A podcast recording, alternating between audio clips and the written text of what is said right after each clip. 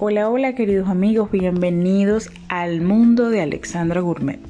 Quien les habla, Alexandra Herrera, y este para mí es un placer estar con ustedes el día de hoy, inicio de semana, inicio de mes, espero que Dios me los bendiga y vamos a continuar con el primer episodio de lo que es la gastronomía sostenible latina y qué pasa con las desigualdades en la misma América Latina que no deja eh, crecer y que no deja que nosotros impulsemos y ya sea, no tengamos dos velocidades como América Latina, sino que logremos este, establecer a más velocidades en referente a los demás continentes.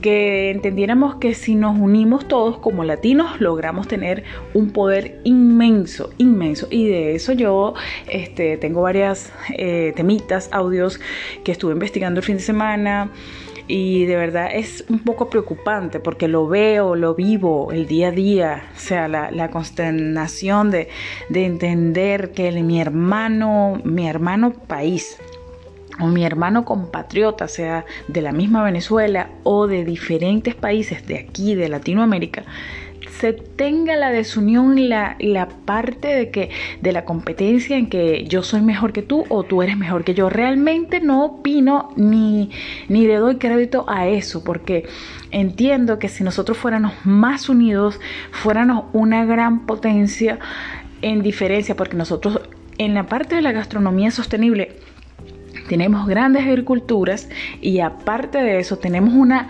diversidad de materias e ingredientes y bueno y alimentos que tenemos que exportar. Ese es uno de los temas de lo cual estuve leyendo lo que es el desafío de la Unión Europea para que América Latina no le venda al mercado ruso sus alimentos con los agrícolas con los mejores este comercios y también con los inversionistas. O sea, la Unión Europea no quiere que América Latina este, invierta o importe sus productos agrícolas al mercado ruso. Entonces, nosotros debemos entender que nosotros podemos y necesitamos crecer como potencia y tenemos en nuestro poder lo mejor que mueve el mundo, los alimentos. Tenemos variedades, diversidades y si nosotros nos entendiéramos en esa área, sería excelente. Yo este, trato de, llevar sobre la, sobre la marcha con mis colegas, con mis socios de la asociación, este, entender y enfatizar eso y que aunque sea se nos escuche, que, que por lo menos alguien diga, llevo la misma opinión que ese grupo, que esa organización, que vamos a luchar por la gastronomía sostenible latina, lo vamos a hacer. O sea, yo estoy encargada de eso y realmente necesito que, que, las demás personas entiendan que nos unimos. No es competencia, es cuestión de trabajar en unión, de entender que esta pandemia nos hizo cambiar el mundo y que podemos renombrarnos, que podemos avanzar, que podemos llegar a grandes intercambios entre hermanos, hermanos países, hermanos latinos. Entonces, realmente es importante entender esos temas de que la gastronomía sostenible es importante, pero debemos dejar a un lado las desigualdades aquí en Latinoamérica. En América Latina, el 20% más pobre de la población se queda con cerca del 4% del ingreso total. Eso lo explicó un representante de la ONU. Mientras que el 20% más rico se queda con casi la mitad de todo el ingreso. Esa es la otra manera de, medir la desigualdad. O sea, no entendemos que lo que es realmente eso. No lo entendemos. Porque mira, la disputa entre los colonizadores e indígenas sembró una semilla de desigualdad en Latinoamérica. Y así como la distribución dispareja de la tierra en economía agrarias. Contribuyó a la creación de algunas familias muy ricas y muchas familias pobres. Entonces realmente, realmente eh, es fuerte. O sea, y uno de los, ¿cuál es el país más desigual en América Latina? Yo quisiera saberlo, pues que eh, realmente lo sé. pero mm, es un país hermano, es un país, pero está reconocido mundialmente que es el país con más desigual de toda América y es Colombia. Colombia es el país desigual de toda América total. O sea, no, no acepta. Y si realmente nosotros nos uniéramos y entendiéramos eso, mira, Colombia es el país más desigual de toda América Latina. Un informe del Índice de Desarrollo Regional para Latinoamérica, del que participa la Universidad de los Andes, expone que en la región Colombia es la nación con mayores desigualdades entre sus territorios. De verdad que sí. Aunque al hablar de desigualdades pueden existir distintas variables a las que se refiere el término, en un informe de Índice de Desarrollo Regional para Latinoamérica, de 182 territorios analizados en América Latina, departamentos para el caso nacional, Colombia es el país con las mayores desigualdades territoriales. En otras palabras, ningún otro país de Latinoamérica tiene brechas tan grandes entre sus regiones en niveles de desarrollo. Vale decir que el informe incluye 25 variables en 8 dimensiones, educación, salud, bienestar y cohesión, actividad económica, instituciones, seguridad, medio ambiente y género. En el análisis realizado por ocho universidades y centros de estudios de América Latina en los que participa el Centro Interdisciplinario de Estudios sobre Desarrollo, CIDER, de la Universidad de los Andes, se detalla que los peores resultados de Colombia se dieron en las dimensiones de bienestar socioeconómico y seguridad. En estas dos dimensiones, la mayoría de los departamentos se ubicaron en los niveles de desarrollo medio, bajo y bajo. Entonces, entender que dar a conocer lo que somos nosotros como latinos y dar a entender que, debemos dejar estas desigualdades y unirnos. A mí me ha tocado caso que he querido conversar con personas de diferentes países del mismo continente donde vivo, para no decir países o representantes, de la cual no me toma esa palabra en cuenta porque es que hay que sacar adelante es lo tuyo, no, es todo. Porque si nosotros nos unimos y trabajamos en, en una sola dirección, en realidad podemos sacar a flote. Y eso es algo demasiado difícil. Una sola persona no lo puede hacer. Es una cosa lógica. ¿Qué hice yo? Dejar eso a un lado porque ya eso es desde los colonizadores, imagínense. Entonces no se puede y que luchar contra eso, pero por lo menos enmarcar lo que se quiere dejar dicho. Y por eso es que hay tanta pobreza en Latinoamérica. Y por mucho recurso y por muchas eh, cosas que tengamos, las necesidades no van a, carecer, no van a, perdón, a desaparecer. ¿Por qué? Porque somos desigualdades total. Todos creemos en una sola dirección a nuestro propio eh, porvenir. No creemos en que, en que la unión está la fuerza. Y cuando son muy pequeños eh, se le he señalado a ese grupo. Entonces eh, uno trata, trata, trata de lograr de que hagamos este armar grandes oportunidades y que entendamos que Dios nos creó a todos iguales y que unos más que otros podemos avanzar, pero también este que crece también debe ayudar y aportar. Entonces está, estamos sobre un sistema que el rico es rico y el pobre es pobre y tiene que ser pobre. Realmente no estoy de acuerdo. Hay personas con grandes ideas, magníficos proyectos, pero simplemente con el egoísmo, la maldad, el no puede avanzar porque está en, el renglón de los pobres. Verás cómo creces, verás cómo avanzas, pero no vas a poder pasar de esta línea si no tienes una inversión. Porque el inversionista, que es hermano, compatriota o mismo colega, no lo ayuda. y por eso estamos como estamos. No nos dedicamos a ayudar a nuestro propio pueblo, a nuestras comunidades, en nuestro país. Aportar, aportar es importante. Realmente creo que me alargué un poco de temas social y todo eso, pero es que realmente es las cosas que miro, lo que observo, lo que vivo. Es difícil, es difícil manejarse, es difícil decir, deja esto y avanza y vamos todos como debe ser. Entonces, yo realmente respeto los criterios de cada quien, pero para mí es importante yo trabajar en mi área, lo que quiero lograr, establecer y bueno, eh, lograrlo. Voy a hacer una pausa y regresamos enseguida. Hola, hola y de regreso estamos aquí con lo que es la característica de la gastronomía sostenible y por qué me, me, fui por el tema de social y económico. Porque realmente, este, así pues, la gastronomía sustentable se centra en el uso de productos típicos de cada región y para incentivar su consumo ayudar a los productores locales y cuidar de los ecosistemas, específicamente de cada región. El desarrollo sustentable se basa principalmente en tres puntos, ambiental, social y económico. Y por eso estoy hablando de estos temas de lo que es las desigualdades en América Latina y que realmente no tomamos en cuenta lo que se está este, trabajando. La ideología es importante y poder avanzar.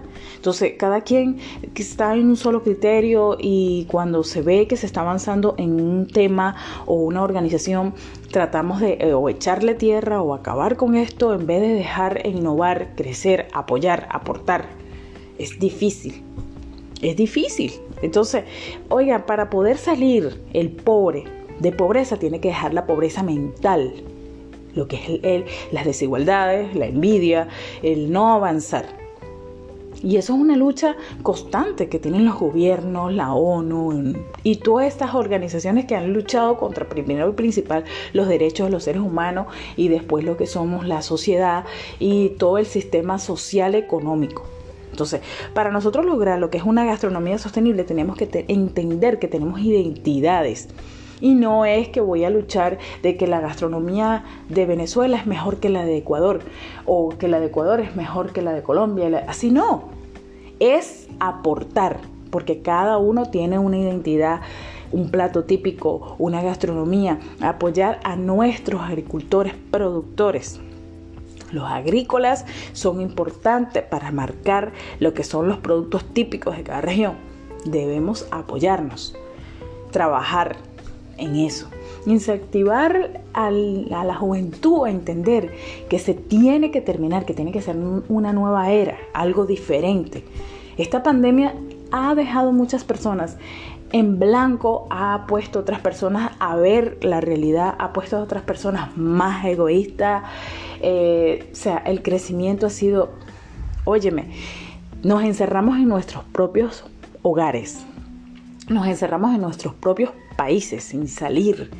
¿Y cómo crecimos en economía sustentable, para decirlo así? Sostenernos entre nosotros mismos. No existía el turismo, no existía el turismo internacional. Teníamos turismo local, encerrados cada quien en esto. Ver cómo sobrevivir. Y no lo hicimos. Muchas personas no entendieron eso. Entonces yo continuaré enmarcaré y lucharé para que por lo menos mi voz sea escuchada y entendida. En grupos pequeños, haciendo cosas grandes en el mundo, siempre lo he dicho. Vamos a colocar ahora un audio donde hablan de ciertos temas de lo que estoy yo aquí este, pronunciando y ustedes entenderán lo que realmente estoy tratando de decirles. Hola, hola, y continuamos acá con los temas de economía y gastronomía sustentable para lograr una diversidad.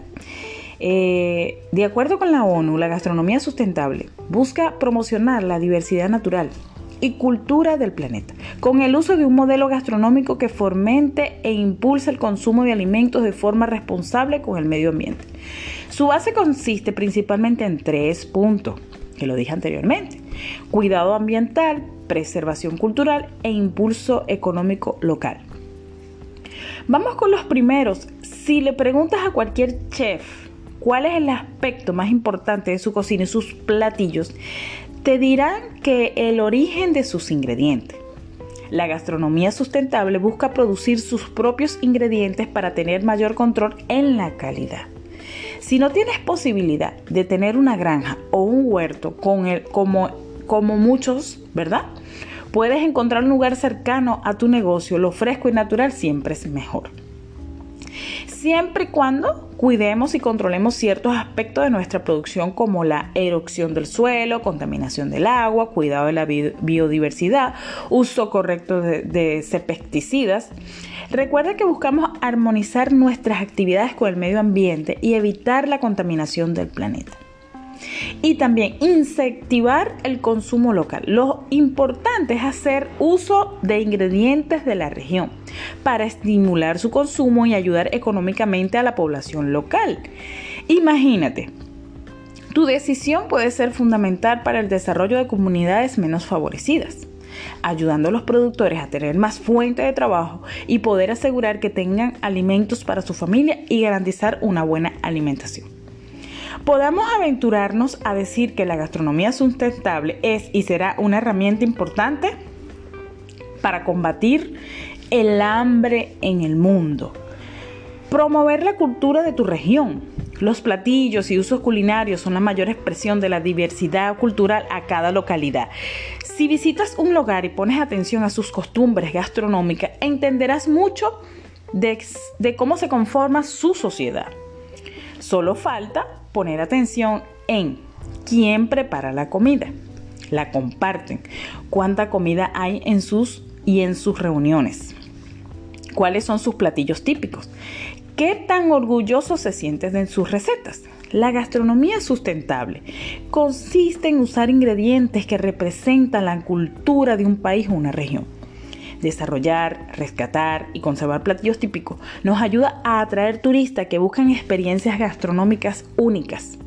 Hoy en día muchos restaurantes, hoteles y sitios turísticos han trabajado para formar parte del turismo sustentable y dejar una huella positiva en este planeta. Entonces, es importante tomar en cuenta que debemos apreciar nuestros propios agricultores y productos locales y apoyar a todos nuestros hermanos emprendedores, inversionistas, pequeñas microempresas. Muchas veces este, no apoyamos eso. lo mejor es lo extranjero, lo que no es de nuestro país. Nuestras marcas son más importantes. Poder llevar eso. ¿Para qué? Para poder tener un turismo sustentable, efectivo y la economía nuestra nos ayude. Y de verdad es importante. Es muy importante. Hay muchos países que han crecido en todo lo que es su gastronomía sustentable. Ejemplo, Perú. Entonces, para mí es importante trabajar en estos sistemas. Eh, vamos a una pausa y regresamos con los audios.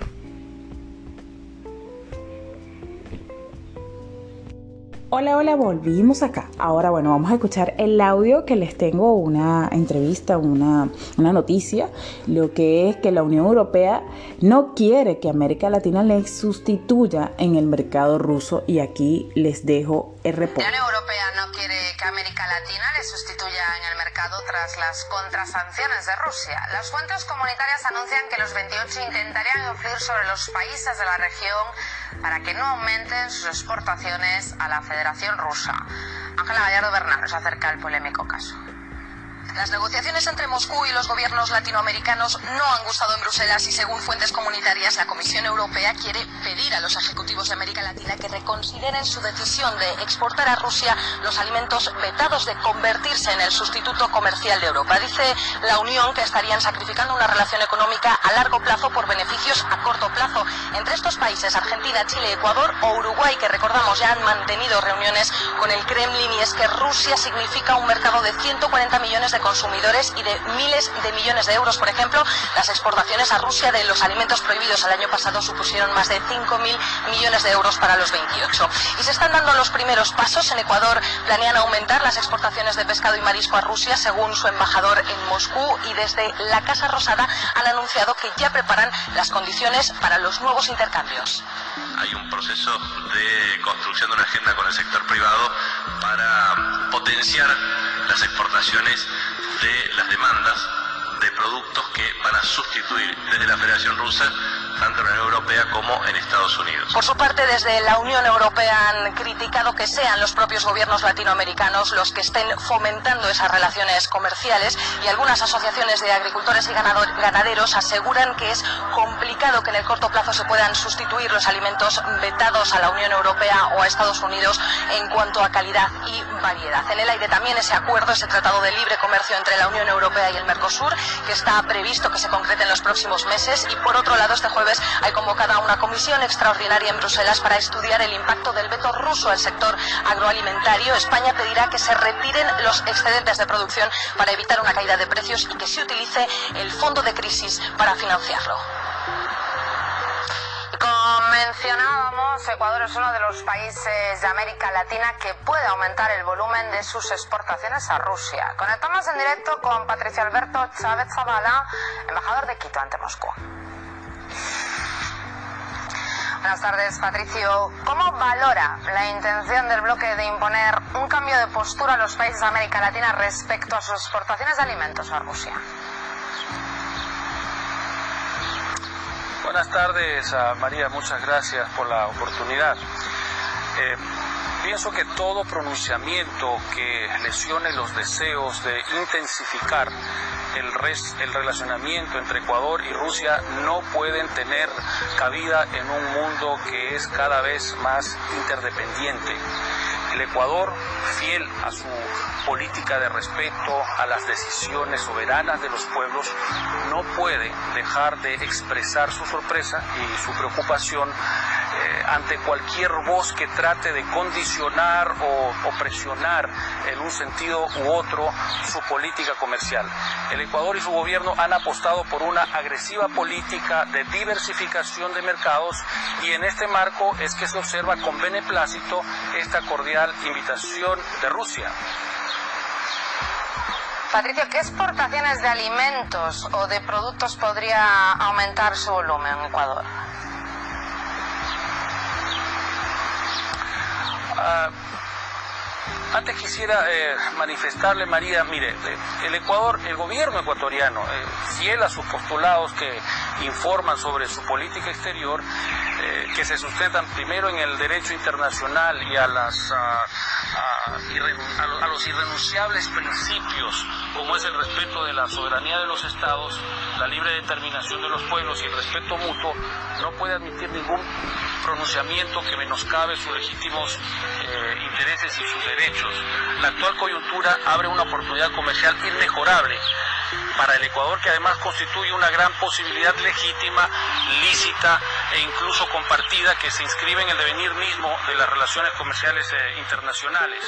En esta oportunidad mal podría ser desatendida o desaprovechada por el Ecuador, más aún cuando se ha recibido una cordial invitación de un socio de privilegio para que diversifique y amplíe sus horizontes comerciales.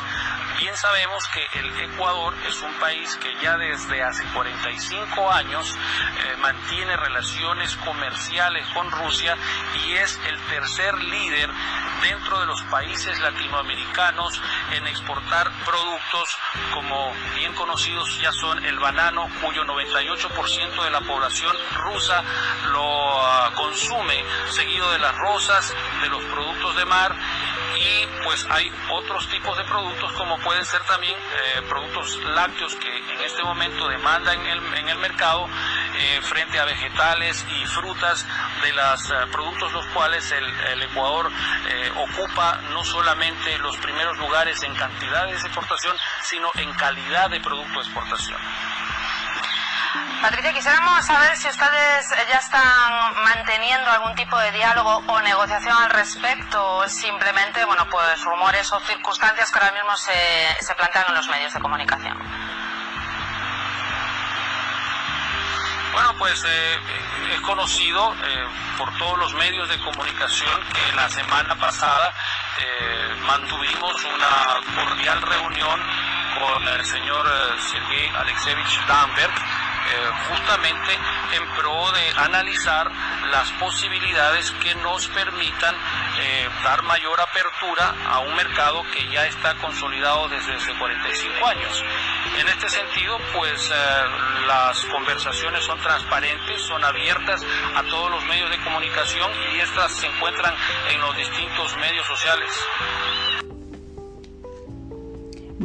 Bien, entonces se entiende y se escucha lo que se está moviendo en el Ecuador, pero así también debemos saber y entender que hay otros países de Latinoamérica que quieren hacer alianzas de sus productos y se independicen de lo que son estos países de colonizadores que quieren llevarnos al sistema de ellos. Realmente vamos a luchar por la gastronomía sostenible latina y respetar lo que es el sistema sustentable de cada país y la economía social y poder aportar para nuestros agricultores el apoyo a cada uno de ellos. Y bueno, este voy a concluir con mandarles saludos a todos los de la asociación y que tengan un excelente día y para el día de mañana estaremos con otros temas más sobre la gastronomía sostenible latina y sustentable. Feliz día.